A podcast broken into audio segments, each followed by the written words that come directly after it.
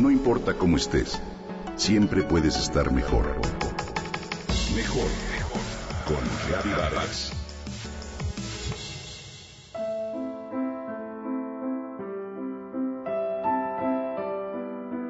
Cuando pensamos en educar, pensamos en enseñar, corregir, castigar, pero muy pocos pensamos en ser empáticos y menos en conectarnos emocionalmente con nuestros hijos. Quienes somos papás, ¿cuántas veces hemos querido tener a la mano un manual que por supuesto no existe, que nos diga qué hacer con nuestros hijos, cómo educarlos y sobre todo entenderlos? Es común que repitamos patrones y que eduquemos como nuestros papás lo hicieron con nosotros. No hay niño malo. 12 mitos sobre la infancia. Libro de Teresa García Ubar nos invita a cuestionarnos todos los mitos que hemos heredado que nos hacen reaccionar a veces con violencia con nuestros hijos. Cuando educar no es castigar, sino buscar la empatía y ponerse en los zapatos del otro. ¿Acaso recuerdas que cuando eras niño alguien te preguntó qué sentías, si estabas triste o enojado o qué te preocupaba? Lo más seguro es que no.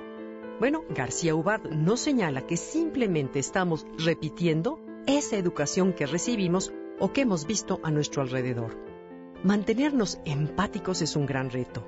Ser capaces de elegir la manera en que vamos a corregir, no solo reaccionar de manera automática. Por ejemplo, Susana está con sus hijos de 2 y 4 años que están jugando tranquilamente. Suena su celular, contesta y sale de la habitación.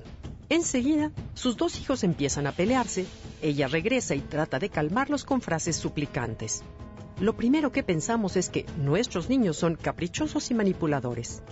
¿No sería mejor creer que son niños programados biológicamente para recuperar la conexión con su figura de apego cuando creen que pueden perderla? ¿La presencia de la figura de apego garantiza su sobrevivencia? No hay niño malo nos invita a cambiar la manera de manejar las situaciones.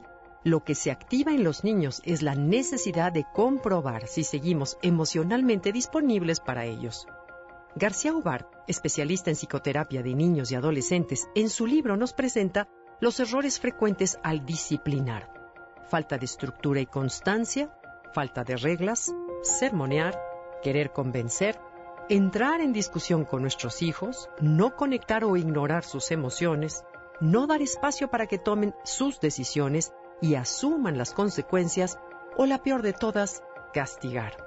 Este libro derriba estos 12 mitos tan arraigados que tenemos, como por ejemplo, los niños son caprichosos y manipuladores, solo aprenden con castigos, si escuchas y negocias te tomarán la medida, solo quieren salirse con la suya, no es necesario explicarles ciertos asuntos porque no los entienden, no hay que hablarles de sexualidad, hay que evitar el sufrimiento y todo su futuro está en mis manos.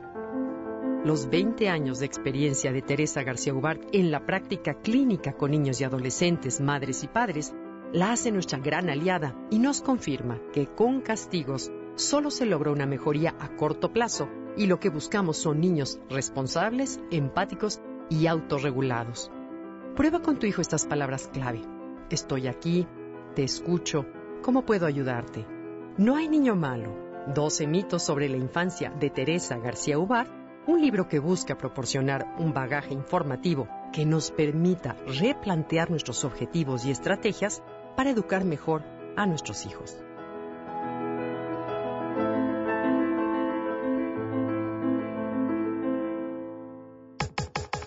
Comenta y comparte a través de Twitter.